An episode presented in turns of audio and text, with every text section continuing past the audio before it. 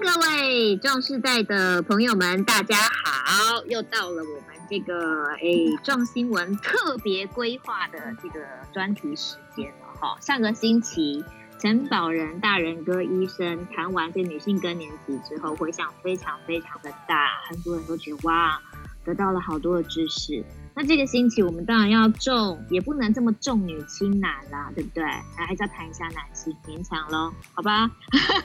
让我们欢迎在线上还是我们的这个最受欢迎的来宾陈保仁医生，大人哥，Hello，大人哥。对啊，大家好，这凡好。今天我其实很高 很高兴可以来谈谈男性的部分，因为我个人其实，在公部门参与一些性平委员会，我自己有深刻的感受。嗯男性的地位逐步在弱势跟下降，我知道你们一定反驳，我知道你们一定反驳，说男人怎么会弱势强势？但很像股市，股票，你说现在一万两千点怎么那么高，怎么会低呢？可是他以前是两万点，你懂这个概念吗？那第二个很重要的是，我们男儿当自强，因为也的确，我讲的是华人文化里面，台湾的文化，因为在过去四十年，我们的教育并没有分性别。受教权没有分性别，还有经济能力也逐步改善，所以在好的教育体制以及社会对于女性并没有，我我我比较讲某些行业还是有男女的差异，但是她的工作权，女性在台湾来讲，我觉得相对于国外是好很多，所以我们可以看到现在精英分子就是壮世代女性的地位的提升，是我们呢、啊？嗯，是啊是啊，那我讲的还是职场，职场提升很多，在家庭职场里面呢，我们是。不是地位下降，是没有地位，懂吗？在家庭直接切入了。哎、欸，这这个部分是我们下个礼拜的主题，你不要先破梗，好不好？哦，好好好，我们回到男性好了，好，回到男性荷尔蒙了，哈，回到这个男性的更年期。其实男性的荷尔蒙跟女性荷尔蒙本来就是天差地别啊。那女性的更年期，您、嗯、上个星期也讲到，它其实有一定的时间，然后会有一定的这个表征出现。那男性呢？曾经有人提过说，男性其实没有什么更年期，就是在我比较年轻的时候，好像印象中有听过类似这样论述。但这几年好像就会有人提说啊，你们不要这样子，其实人家男性也有更年期，只是他紧呐，不爱搞一张呀啦，不想表现出来。对，对，是这样吗？真的是这样子吗？男性更年期主要是因为以前男儿怎么可以，男儿膝下有黄金，男儿怎么可以随便落泪？所以男儿不能表现出他的弱势。啊、呃，更重要的是，男性更年期它的主轴来自于体内一个雄性素或者叫睾固酮。Anyway，我们大概用睾固酮来说说好了哈。OK，睾固酮就是男性荷尔蒙了哈。睾固酮的下降衍生出来的，那女性是跟雌激素的下降有关。女性雌激素在停经那一两年，我们最近网络用语叫跳崖式的下降，它可以很突然就在那半年一年之内很明显下降，所以它的落差很大。第二，第二个女性有一个很明显的一个讯号叫做月经，可以做参考，她有来没来，她主观上也会注意到。那男性没有月经，那男性的更年期的荷尔蒙下降，并没有在哪一年突突发性的下降。那我我直接说，男性的表现其实男性更年期严格来讲四十岁左右，当然也有人更夸大一点，把他说三十岁左右就逐步进行。因为男性的，所以他比我们早这么多，那我真的予以同情。因为男性的睾固酮在三十岁达到顶峰，三十岁以后就逐步下降，其实逐步下降，对，对，但是它下降 slope 就是它的坡坡度没有那么的大。他到了五十五到六十岁中间，那坡度会下来一点点，所以五十五六十哎稍微有一点感觉，但严格来讲，它比较六十五岁以后，它的坡度会更明显。那六十五岁有第二个问题，这个研究也认为有趣的在于哪里呢？因为假设不运动，自然的退化，六十五岁是一个坎儿。但第二个呢，六十五岁以前是刚好要退休的年纪。所以跟女性也有一点关空类似空巢期有点关系。你会你会看到很多男性在职场叱咤风云，一旦离职的时候没有职场的时候，回到家之后是他就没有发挥。这就是为什么以前讲过，将军回家太太跟他买东西还要教他批公文，他批示他才可以去买菜跟离开。是就是他少了一个职场。所以男性更年期严格来讲，如果你问我们专家来讲，我们会讲五十到六十五，甚至更窄一点点，六十几岁才是比较明确。可是现在会把这个这个这个注意的焦点会放到五十岁以后，就逐步，甚至在男性更年期，因为不管怎么样会提这个议题，总是有治疗的相关方式嘛。在国外很有趣，很认真愿意来治疗男性更年期。你猜几岁？啊，多半五十。五十五十，很有趣的是三十五到四十岁的白领精英阶级，因为呢，他到人生的顶峰，他很怕下降，他只要掉一点点，OK，所以他先他先 hold 住就对了，这样是，就是那那个族群，他没有办法忍受自己在顶峰下降。那另外一个族群是五十几岁的这个阶段的男性更年期，他觉得他有一点下降，但这个下降，男人会。借由一点点运动啊、饮食、体重控制来改善啊，还有一种他会借由挑战，增加一点挑战来改善自己的能量。那这种挑战好的就是可能试试新的运动啊，或者是再去创业啊，跑个三铁呀、啊、之类的这样。你讲的是正面好的，但是我们看到社会上比较不好的是会寻找另外的情色刺激，或者另外。嗯不当的接触的这一种，呃，或者是另外找小学三年级的好朋友，在寻找小三，类似这样的的刺激，这这是真实的，我不是帮他们出脱了，但是他会在 energy 上会刺激他，嗯，OK，所以这些也变成其实也可能是男性的在更年期的一些。呃，很难讲啦，变成可能是也是一种疾病的一种了，是不是？也不见得是他真的心、呃、心里真的那么想要找小三。呃，你是在帮他们出头吗？我太太说，然任何一个男人有非原配以外的另外的任何心理的出轨到生理的出轨都是不可原谅的。所以我当然没有，因为我必须要顾及我的这个听众，我的收听率啦，啊、所以我当然要就是你知道，帮找个合理。但是我也不能 不能接受我的丈夫有小三。对，所以我回到一个原点，就是那男性更年期到底是怎么样？哎，如果大家有兴趣，网络上可以找找一下男性更年期量表。其实在，在啊，在那个。路易斯大学他们在很久以前就有提出个量表，有十个项目，十个项目我简单的快速念过去哈，包含性欲是不是降低？你会觉得比以前没活力啊？你会不会觉得体力是变差？甚至你跑步一些耐力、做事情的耐力不足啊？身高变矮，这个跟所谓的骨质疏松有关系。你会第五个，你会不会觉得现在对于享受生活那种感觉没有以前快乐？第六个，你会觉得容易沮丧，甚至脾气变差。第七个跟性有关系，勃起的感觉硬度比以前差。第八个，你会不会运动，体力比以前差很多？第九个，是不是吃完晚饭就觉得很累，容易昏昏欲睡？第十个，你会不会觉得你工作表现越来越差？你会整个表现发现着重在几个？一个就是在性的部分，无论是性欲或表现；第二个是在体能的部分。第三个跟骨质疏松有关系，因为男性更年期骨质流失会加速，所以身高的变矮啊。第四个还有一些代谢的问题，还有一些量表，有兴趣大家上去可以做一下，可以上来看一下，因为你只要上网 Google 这个男性更年期量表，其实就跳出来了，对不对？对，就就会网络上都有这个资料，所以男性会变矮的比女性还要明显哦。啊、呃。这样我会这个是一个，这个是一个复杂的议题。什么叫复杂议题呢？大家觉得身高其实不是只有骨头，也就是说，一个建筑物不是只有钢筋这个问题，旁边水泥、旁边的砖砖瓦都有肌肉。对，对，你讲的没错。男性的变矮到一个极限的时候，他塌陷的会比女性快很多。可是男性因为他的骨头刚性比较强。它虽然骨质疏松，可是它崩裂不会那么快，它也可以撑着。可是，一旦它的刚性也变差的时候，它会突然压，呃，压扁式的下降，它会矮很多。另外，男性更年期骨头如果断掉的时候，它会就驼背的会很严重。所以身高不是绝对，但是它有一个大问题，当他身高开始掉的时候，他体能会大幅下降，所以你会觉得这个人他整个萎缩掉了。看起来就变成一个猥琐的老翁那种感觉，没有啊？我刚刚是说萎缩，我没有说猥琐。开玩笑，开玩笑，就开玩笑。所以意思就是说，那假设呃男性到了差不多这个阶段的时候，他也是补充很多的营养，然后持续他的运动的话，这个部分是不是可以得到多一点的改善，不会崩解的这么快？这跟上一集我们提到女性更年期的概念有一点像。嗯，那你会发现在男性更年期的量表里面比较少提到一点情绪。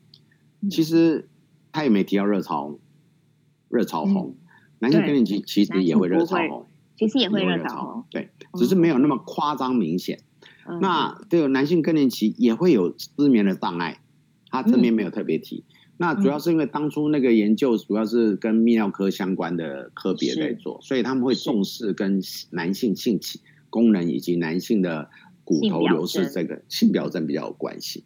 好，嗯、那我们就讲到说那。这些症状其实是可以改善，但是男性很容易忽略掉，忽略掉，因为呃，不要认为每个男人都要临老入花丛，很多男人其实五十几、六十岁，他的性欲表现或者需求本来也下降，甚至他很忠心的对另外一半，他们本来就变成一个心灵提升到心灵伴侣了，或者只是人生伴侣，他不一定要那么激情的性，所以在性的表现不一定如你预期。那可是你刚刚提到的，那好的运动能不能改善？答案当然可以，因为所有更年期的处理态度，养生是不变法则。你只要好好养生，它都可以有一些改善。那养生不外乎好好的吃，好好的运动，好好的睡。嗯，那这三个如果你做得好，其实你更年期的表现就不会那么的糟。答案就是这样。嗯、了解。那呃，宝呃，宝哥，我问一个问题哦，因为女性。更年期不舒服就可以来看你的门诊嘛？男性假设他有更年期不舒服的时候，那他是要看哪一科啊？他总不能来看你吧？是，呃，我比较有趣的是，我们很多是女性更年期如果得到改善，嗯，女人比较有有比较博爱，她会把她老公一起带来，因为她觉得。那我老公可能 觉得进妇产科是一件令人尴尬的事情吗？其实还好，因为陪看他比较不会尴尬，嗯、因为妇产科有也有产科也有，就是一起陪来他还好。有啦。那但是因为男生通常对于他的疾病的诉求比较低，这也是为什么全世界在男性更年期的治疗会着重在性功能的这块，因为性功能都变成都到泌尿科去了，差不多。泌尿科是主轴，哦、那另外有一些是、嗯、呃，以后可能所谓的老年科也会有。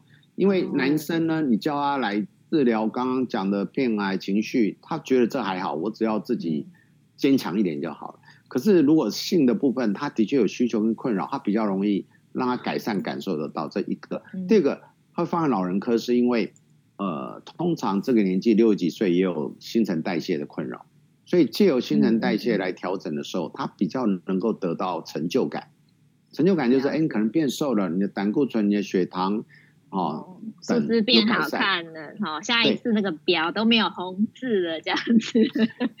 男性的治疗一个非常有趣的，你要给他定目标、目标跟给他挑战，这是跟女性不太一样的。男生是很 program，他就是很呃专案性质，你跟他设定。如果他愿意配合，他就会很按照计划走。啊，是，所以你跟他讲下一次我要看到你怎样怎样的事。但是男生有一个好处，男生排斥治疗的比例很高，可是，一旦接受，他执行力比较高。那男生喜欢不啰嗦的治疗，所以男生在接受药物，嗯，我要讲就是男性更年期目前的药物治疗，大概有一些注射类的药，就是长效型的男性荷尔蒙，也就是为什么。现在有打一个月打一针，三个月打一针的，你会发现越来越多男人三个月打一针，虽然贵很多，可是对他来讲省事。那也有男性荷尔蒙的补充，也有用凝胶的，借借由那个皮肤抹的，它也可以改善。所以男男生的治疗比较单纯化一点，那前提是跟女生不太一样，男生必须很愿意接受治疗，他比较容易执行。嗯。了解，所以男生的第一个问题是他有没有这个病识感，就是他有没有觉得自己现在有这些更年期的困扰，这是第一个。第二个是当他即便觉得有不舒服，他会选择第一个是忍，那能让他走进医院去说出来说，哎我有不舒服，我需要治疗，这样的比例大概多少？我觉得不多吧，很少，因为我，我们台湾的男人这种。这种面子的问题，我觉得是不是真的是不多吧？